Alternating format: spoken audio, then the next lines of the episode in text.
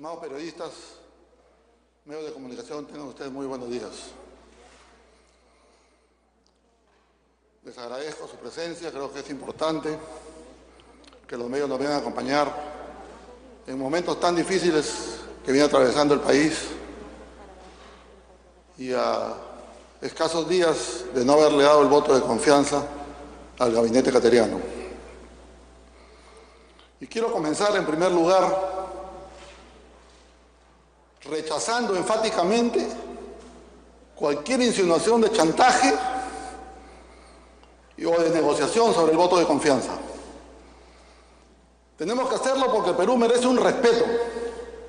Y esta institución, que es el Congreso de la República, que es de todos los peruanos, de ninguna manera se puede pretender mancillar para poder hacer equivocar al pueblo peruano en una situación que no tiene nada que hacer, que la reforma universitaria o la reforma de la educación. Y debo decirlo así, porque de manera democrática, con la experiencia parlamentaria, dirigiendo este Parlamento, me comuniqué con el señor Cateriano, después de la reunión que sostuvimos aquí en, la mesa directiva, conjuntamente con la mesa directiva, en la oficina de la presidencia. Él vino acompañado en aquella oportunidad con el señor ministro de Energía y Minas. Y conversamos ampliamente, nada bajo la mesa, de una manera tranquila, escuchando lo que él pedía y pedía a él presentarse al Congreso antes de la presencia del presidente de la República. Y luego, en acuerdos conjuntos con él, quedamos que su presentación debía ser después del presidente de la República, como sucedió. Sin embargo, en el ámbito de darle esa respuesta favorable a un gabinete nuevo, renovado, supuestamente a la cabeza del señor Cateriano, lo llamé telefónicamente y nos reunimos. No nos fuimos a reunir a la esquina del chino, no nos fuimos a reunir a un sitio escondidas, nos reunimos aquí en el Congreso de la República. Aquí, como representante del Congreso, para poderle expresar las debilidades que tenía su nuevo gabinete que se sustentaron en esa conversación en tres opiniones que no eran ni siquiera un tema de poner en bandeja la cabeza de algún ministro, sino en decirle que había debilidad y que había serias críticas de respuesta al voto de confianza en relación a su ministro de Trabajo. Un ministro de Trabajo donde en este momento, donde el Perú atraviesa una situación grave por la, por la pérdida de trabajo, ponía una persona sin experiencia. Igualmente se hizo una crítica o una conversación referida a la ministra de Economía y al ministro de Educación. Y en cada uno de ellos pudimos explicar, porque no es un tema nuevo y el, Perú entero lo sabe y ustedes los medios de comunicación lo saben.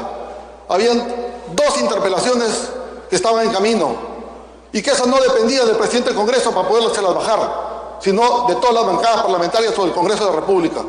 Y era justamente la interpelación a la ministra de Economía y la interpelación al ministro de Educación y que a eso se sumaba serias críticas relacionadas a cartas que habían llegado a la presidencia de parte de algunos alcaldes del Perú en razón de la distribución donde a un municipio se le da 15 millones y a otros municipios como en el caso de Lima, Puente Piedra, San Juan de Miraflores, San Juan de Lurigancho 67 mil soles. Y esas críticas iban justamente sobre la ministra de Economía. De la misma forma, se le habló del problema de educación, que se sustentaba, lógicamente, en los licenciamientos dados por el señor ministro, en aquel entonces jefe de la SUNED. Esas conversaciones han sido con el más transparente motivo de poder colaborar en que el gabinete tenga con éxito resultados aquí en el Congreso de la República. Y yo lamento, sinceramente, lamento que las declaraciones del señor presidente de la República pretendan solayar el tema fundamental, democrático, que le hemos trasladado a su presidente del Consejo de Ministros y que él se lo haya trasladado al señor presidente de la República. Porque la crisis el día de hoy del gabinete es responsabilidad exclusiva del presidente de la República.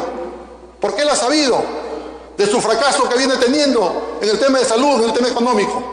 Sin embargo, en lugar de buscar enmendar, lo ha expuesto al señor Cateriano para que el día de hoy, conjuntamente con todos sus allegados del señor Cateriano estén pretendiendo defender situaciones que realmente no podemos permitirlas y solayar la actitud del presidente del Congreso democrática, donde no tiene ninguna decisión sobre las nueve bancadas, donde los resultados de los hechos que se han dado es porque el señor no ha convencido, porque su discurso de cuántas páginas trajo, solamente dos páginas habló del sector salud y sin embargo no resolvió el problema que hoy día de hoy le, preocupa a todos los peruanos y es lo relacionado a los cerca de 50 mil muertos. Esto tenemos que decirlo y no podemos quedarnos callados. Yo tengo una familia bien constituida y él no va a pretender de ninguna manera utilizar todo el aparato del Estado. Porque si nosotros podemos ver con el respeto que se merecen los medios de comunicación, es utilizar los aparatos del Estado y los accesos que tienen a los medios de comunicación para pretender golpear al Congreso de la República, para pretender golpear al presidente del Congreso, para pretender golpear a las bancadas políticas. No podemos permitir los que queremos la democracia que se pretenda debilitar este proceso electoral que estamos a puertas, porque yo creo que no es la forma. Y esa forma yo vengo a trasladarla aquí, enfáticamente, señores ciudadanos que nos escuchan, medios de comunicación que tienen una gran responsabilidad por el país. No dejamos que nos utilicen, no dejemos ser utilizados.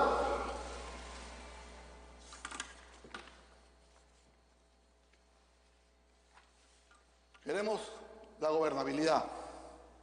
Y la gobernabilidad es buscar estabilidad política y, poder, poder lograr la gobernabilidad.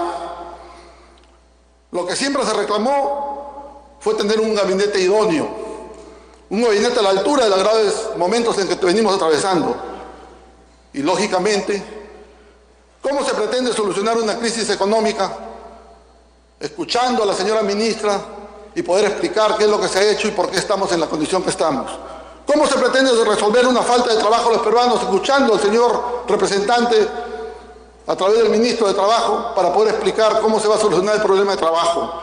¿Cómo se pretende salvar el año escolar escuchando al señor ministro de Educación para que pueda decir actos irregulares y de corrupción que han sido reconocidos por el señor ministro aquí en el hemiciclo del Congreso de la República de que habían actos de corrupción que se ha pretendido a una, empresa que no tiene más allá de 10 mil soles de recursos para poder tener 900 mil alumnos abandonados sin que hayan podido tener acceso a una tablet donde las irregularidades de la corrupción han sido reconocidas por el propio ministro.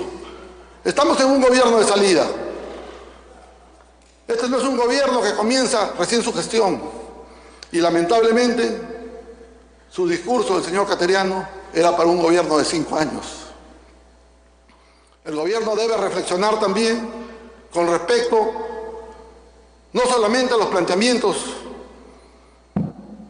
y a los sueños sin plazas y sin metas, que es lo que todos los peruanos queremos. Los peruanos hoy queremos que nos resuelvan ese supuesto chantaje y negociación de la reforma universitaria en un pretexto para ocultar que el voto contra el señor Cateriano y no reconocer que es en contra de la política fracasada de este gobierno que es el voto del provinciano, que ve que su hermano está muriendo y no tiene oxígeno, no tiene medicina, no tiene cama suci, no tiene la atención que realmente se merece.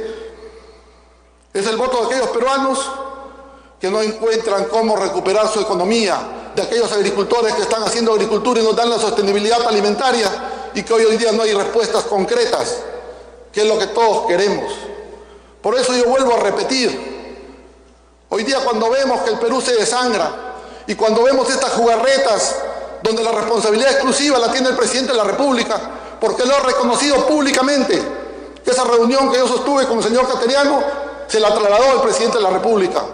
Él debió ver, no solamente desde el día miércoles que conversamos hasta el día del lunes que se presentó, la propuesta de la mesa como presidente que le dije, si el tiempo es insuficiente para que pueda levantar estas situaciones que se te vienen presentando podemos ampliar 10 días más para que te presente al Congreso. No lo quiso. Se creyó autosuficiente o creyó que seguramente su trabajo enmarcado fundamentalmente a confundir al pueblo peruano, el día de hoy pretenda ponerlo en los medios de comunicación como que es una responsabilidad de parte de los nuevos grupos políticos que realmente que lo que quieren es solución a los problemas de salud que tienen todos los peruanos, que no tengamos más muertes, que esos 50 mil muertos que están en las calles prácticamente que han sido el motivo de un mal manejo en cuanto a esta pandemia, se le echa responsabilidad a la reforma educativa? Yo creo que, señores, no es la forma.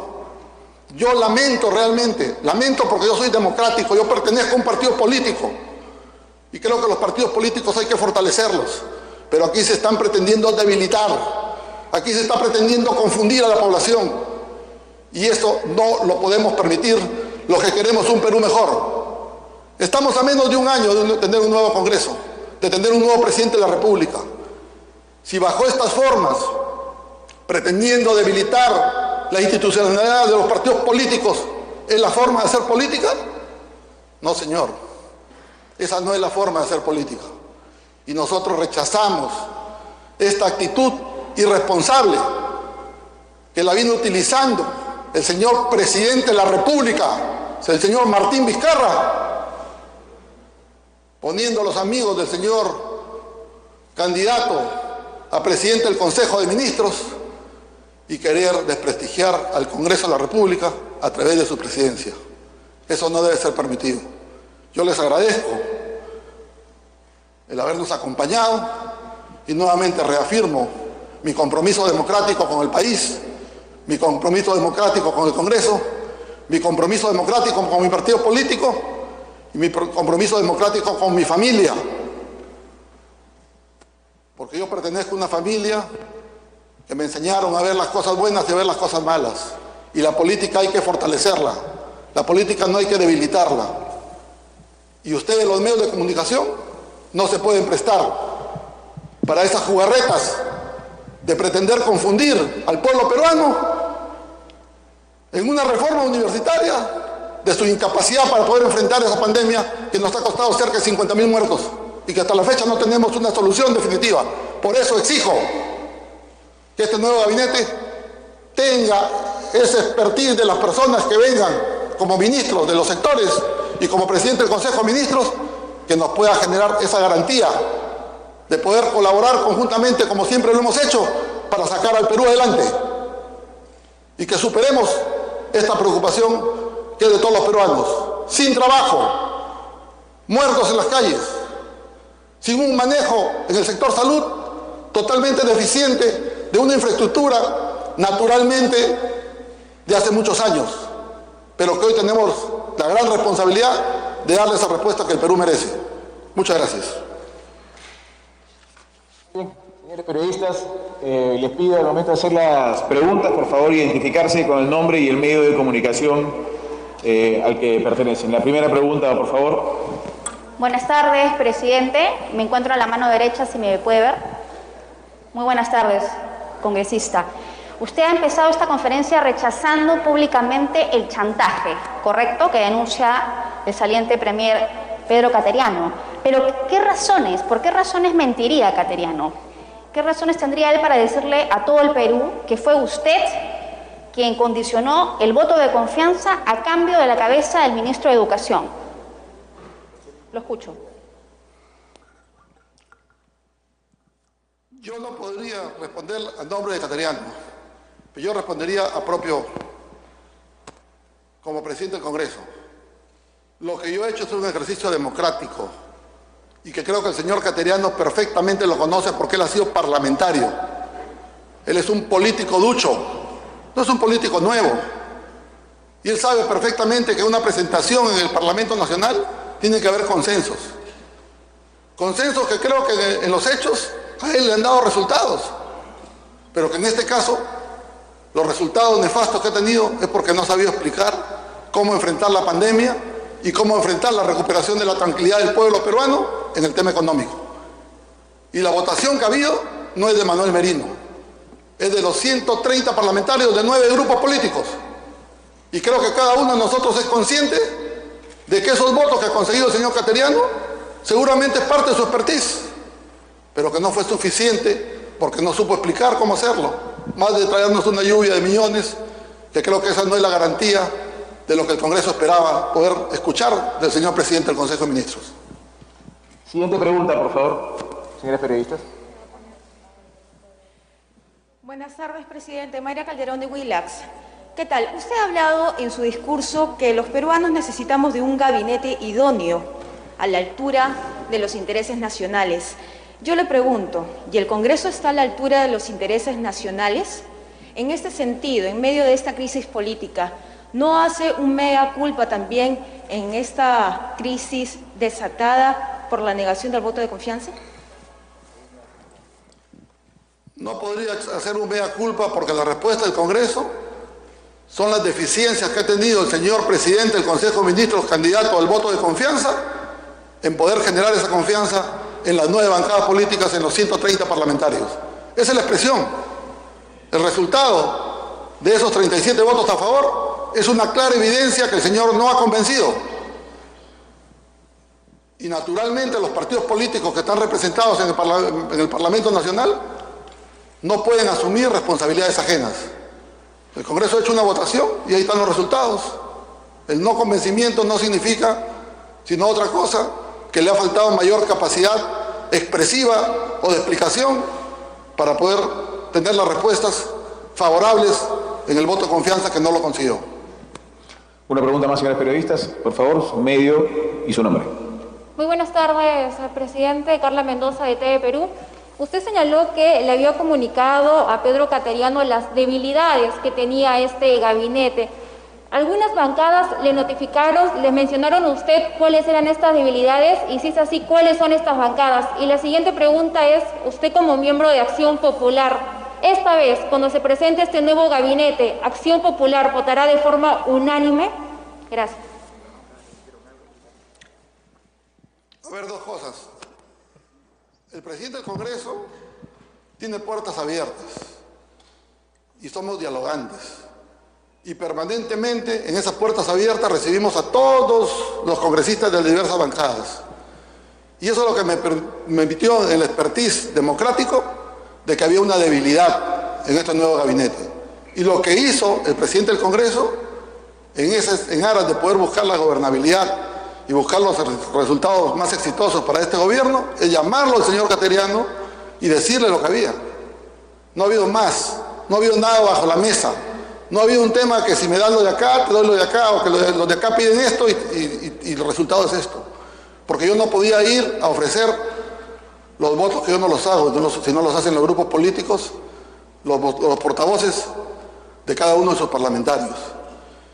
Y a eso yo le agregaría que esa debilidad lamentable, con la posibilidad de que él podía haber postergado la presentación, porque eso fue una de las propuestas que le dijimos, que si él veía que el tiempo era muy corto, de miércoles hacia el lunes, él tenía todavía 10 días más que podíamos postergar su presencia.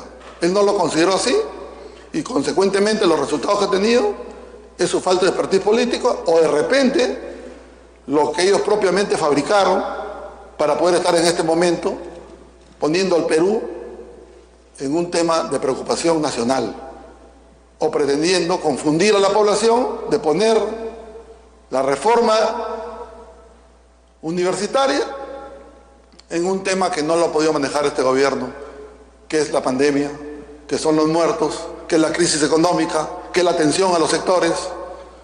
Entonces, en consecuencia, yo creo que, nuevamente repito, hasta mi propia bancada si ustedes ven la votación que ha tenido Acción Popular, obedece a esa falta de respuesta. Inclusive yo lo hago como mención, los congresistas de Huánuco, que son dos de Acción Popular, me pidieron una reunión el día jueves, porque ellos tenían un problema muy serio y estaban pidiendo la intervención del Ministerio de Salud en el problema que atravesaba Huánuco, que tenía muertos y falta de oxígeno, sin embargo no lo recibió. Postergó su recibimiento porque supuestamente estaba hablando con las bancadas políticas y naturalmente esos dos parlamentarios, viendo esa parte, digamos, de falta de atención urgente a una necesidad que tenía apostados a varios alcaldes, quizás es parte de la falta de confianza que le pusieron en el voto que se dio. Y ahí aquí no ha habido ningún cálculo político, ni ningún tipo de negociación con ninguna bancada política, ni ninguna imposición de ninguna bancada política. La respuesta es la falta de capacidad del señor Premier, que está siendo utilizada por el señor Presidente de la República, utilizando los medios, utilizando a sus amigos para querer desprestigiar y poner al Congreso como que es una banda de delincuentes. Y eso no hay que permitirlo. Siguiente pregunta, señor.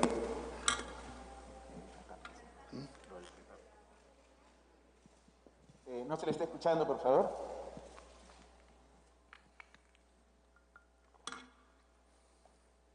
A ver,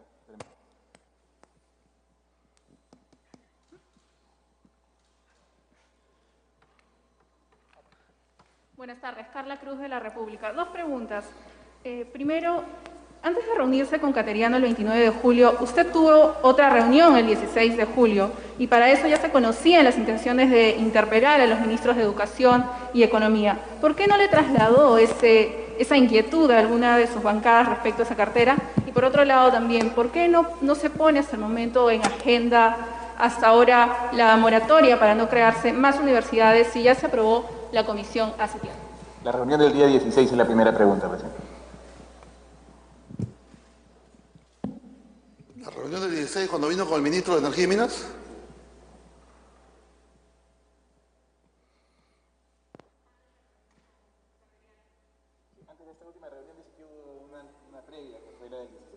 A ver, con, con el señor Cateriano nos hemos reunido dos veces. Cuando vino con el ministro de Energía y Minas, yo estuve conjuntamente con la mesa directiva y ahí conversamos de lo que se venía trayendo pendiente y que en el buen ejercicio democrático se estaba dando la oportunidad de que puedan ser levantados seis interpelaciones, que eran dos al ministro de Salud, una a la ministra de Economía, una al ministro de Educación y las otras dos interpelaciones, no las recuerdo, pero eran seis interpelaciones de las cuales cuando hubo el cambio de gabinete, automáticamente se cayeron y quedaron solo dos. El ministro de Educación y la ministra de Economía. Y naturalmente eso teníamos ya por responsabilidad del Congreso, no podíamos ver una moción si no veíamos las interpelaciones, porque ya venía pendiente de atrás. Y lo que se ha hecho es no levantar la sesión, sino suspender la sesión para mantener en stand-by la interpelación del ministro de Educación y la lectura que aún no se ha dado de la ministra de Economía. Eso se ha conversado con el señor Cateriano en las conversaciones que hemos tenido con él y que en ningún momento han sido encubiertas. Él sabía que él traía un gabinete que no estaba totalmente renovado y que traía una mochila pesada de dos ministros que habían repetido y un tercer ministro que había puesto él que no tenía experiencia. Esa advertencia perfectamente la conocía y con nosotros le hemos conversado. O sea, no ha habido nada oculto. Y lo otro que me dice sobre por qué no ha puesto el proyecto tal, la agenda del Congreso acabamos de tener consejo directivo y todos los temas que están en la agenda se van, se van poniendo en debate. Y si ese tema no se ha puesto, porque en algún momento no ha llegado a la mesa. Y si ya llegó a la mesa, tendrá su momento que se ponga. Eh, una, una, pregunta final, por favor, señores periodistas. ¿Alguien más que desee preguntar? Presidente del Congreso, aquí Jimmy Chinchay de Canal N. Acá estoy. ¿Cómo está? Buenas tardes. Bueno, yo básicamente usted está explicando lo, lo que ha sucedido, nuestras reuniones y todo. ¿Qué pasa si el nuevo jefe del gabinete ratifica a los ministros que son cuestionados por las bancadas. Usted volverá a convocar una reunión, convocaría nuevamente al jefe de gabinete a explicarle y qué condiciones son, digamos, quién debería tener el perfil de nuevo jefe de gabinete. Se habla del señor Martos, el, actual ministro de, Defensa, señor Merino. A ver, lo primero que yo respondería es que la, la caída del gabinete no obedece a las interpretaciones de los ministros. La caída del gabinete obedece a la falta de expertise en poder explicar al país cómo iba a tener salud y cómo iba a solucionar el problema económico. Porque las interpelaciones de la ministra de Economía como la interpelación del ministro de Educación están en vigencia. Y si él repite a esos ministros, naturalmente, al estar en vigencia, cuando les toque, van a tener que presentarse a interpelar. Y como ustedes conocen el expertise parlamentario, que es lo que dice la Constitución Política del Perú, ellos pasarán primero por el pliego de preguntas y si no convencen en la respuesta del pliego de preguntas, naturalmente el Parlamento tiene la condición de poder censurar.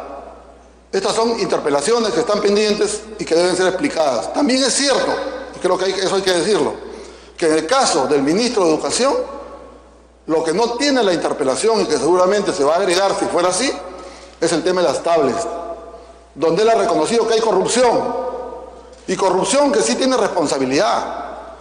Porque es natural, una empresa que tiene 10 mil soles de capital, le vas a dar para que haga una, una adquisición que significa 900 mil tablets a X precio que se pongan, estamos hablando de cuántos miles de millones de soles. Y eso seguirá su curso. Lo que necesitamos es un gabinete que muestre en primer lugar garantías de un proceso transparente en la conducción y la responsabilidad que tienen ellos. Si él cree que en este momento debe poner un gabinete estrictamente político pensando en las elecciones, pues que lo haga. La población quiere resultados y lamentablemente el señor Cateriano no ha tenido resultados. Por eso se ha caído su gabinete.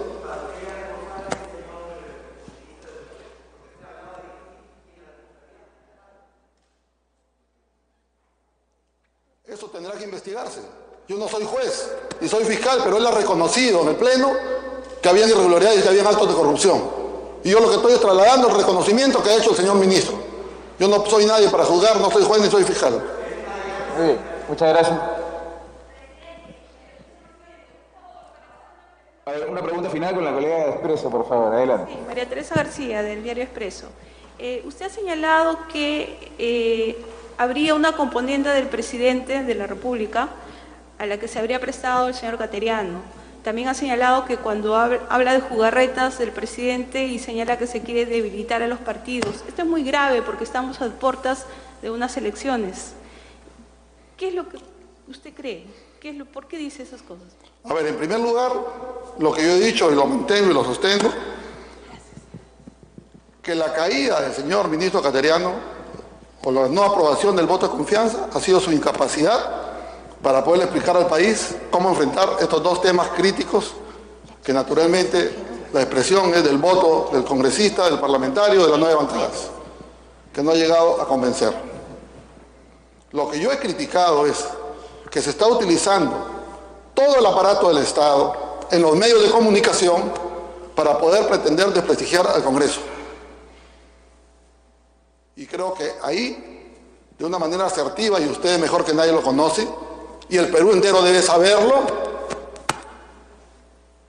de que el señor Cateriano y sus amigos de su entorno están siendo utilizados. Porque los que hemos estado escuchando las noticias, yo inclusive no iba a salir ni a dar declaración de hacer conferencia de prensa, porque dije voy a esperar, porque en realidad la responsabilidad es de ellos. El, el presidente del Congreso lo que hace es dirigir el Congreso, él no dirige los votos, y en consecuencia lo que nosotros hemos hecho es dirigir el Congreso en ese día y los resultados de esa falta de capacidad del señor Premier de una manera sistemática, porque la declaración del presidente ha dicho claramente que él habló con Cateriano sobre la reunión que sostuvo con Marino. Y si él sabía que había un cuestionamiento, y si ese cuestionamiento abunda aún más cuando sale el problema de la, de la propia ministra de Economía, lo que necesitaban ellos podría ser tiempo, a largo. Y le pido al presidente del Congreso que de una manera democrática le ha advertido las debilidades que tiene, 10 días más para poder explicar los temas, para que, consensuar los temas y para tener resultados exitosos. Entonces lo que no debemos permitir, que ese fracaso de responsabilidad del presidente de mantener, en ese caso, su posición sin haber podido conversar con las bancadas o haber convencido a las bancadas porque se ha reunido con todas las bancadas. Y dicho sea de paso, debo respaldar la votación de esas nueve bancadas. Y la respaldo en el sano ánimo democrático. Él no puede ningunear a la bancada de FREPAP. Él no puede ningunear a la bancada de Frente Amplio. No puede ningunear a la bancada de Fuerza Popular. No puede ningunear a la bancada de Alianza por el Progreso. No puede ningunear a la bancada de Somos Perú. No puede ningunear a la bancada de Unión por el Perú. Porque ellos de una u otra manera tienen una posición política. Y hay que respetar las posiciones políticas. La mayoría no se pueden encimar sobre las minorías ni las minorías sobre las mayorías. En consecuencia, vuelvo a reafirmar, ese manejo que está pretendiendo hacer el presidente de la República en su conferencia de prensa que ha dado el día de ayer, que ha hablado de chantaje, lo rechazo contundentemente como presidente del Congreso, como un poder del Estado, que merece el mayor respeto como lo merece el presidente, lo merece este poder del Estado. Y que sus amigos del señor Cateriano le estén abriendo las puertas para que salgan en todos los medios, ya no hacer una opinión, sino agredir a una institución. Y eso no lo permitamos todos los peruanos. No nos pueden agredir al Congreso de la República, porque somos una institución democrática, que no estamos con chantajes, ni estamos con prebendas, estamos actuando de una manera transparente. Y eso lo venimos demostrando, arriesgando nuestras vidas, de nuestros trabajadores, de nuestro personal, de ustedes como medios de comunicación. Porque venir aquí al Congreso estamos corriendo riesgo. Y tenemos más de 16 congresistas contaminados, tenemos más de 170 trabajadores contaminados. Pero eso es lo que cuesta cuando uno responde a una responsabilidad que estaba el país. Y eso es lo que está haciendo este Congreso. Con esta constitución política a la mano, porque lo que queremos es un Perú mejor. Y queremos que estas elecciones que se avecinan no se pretenda destruir a los partidos políticos. Los partidos políticos merecemos, merecemos respeto. Eso es lo que le pedimos al señor presidente de la República. Respeto a este Congreso y respeto a los partidos políticos. Muchas gracias. Señores periodistas, muy amables. Gracias por haber venido a la conferencia de prensa.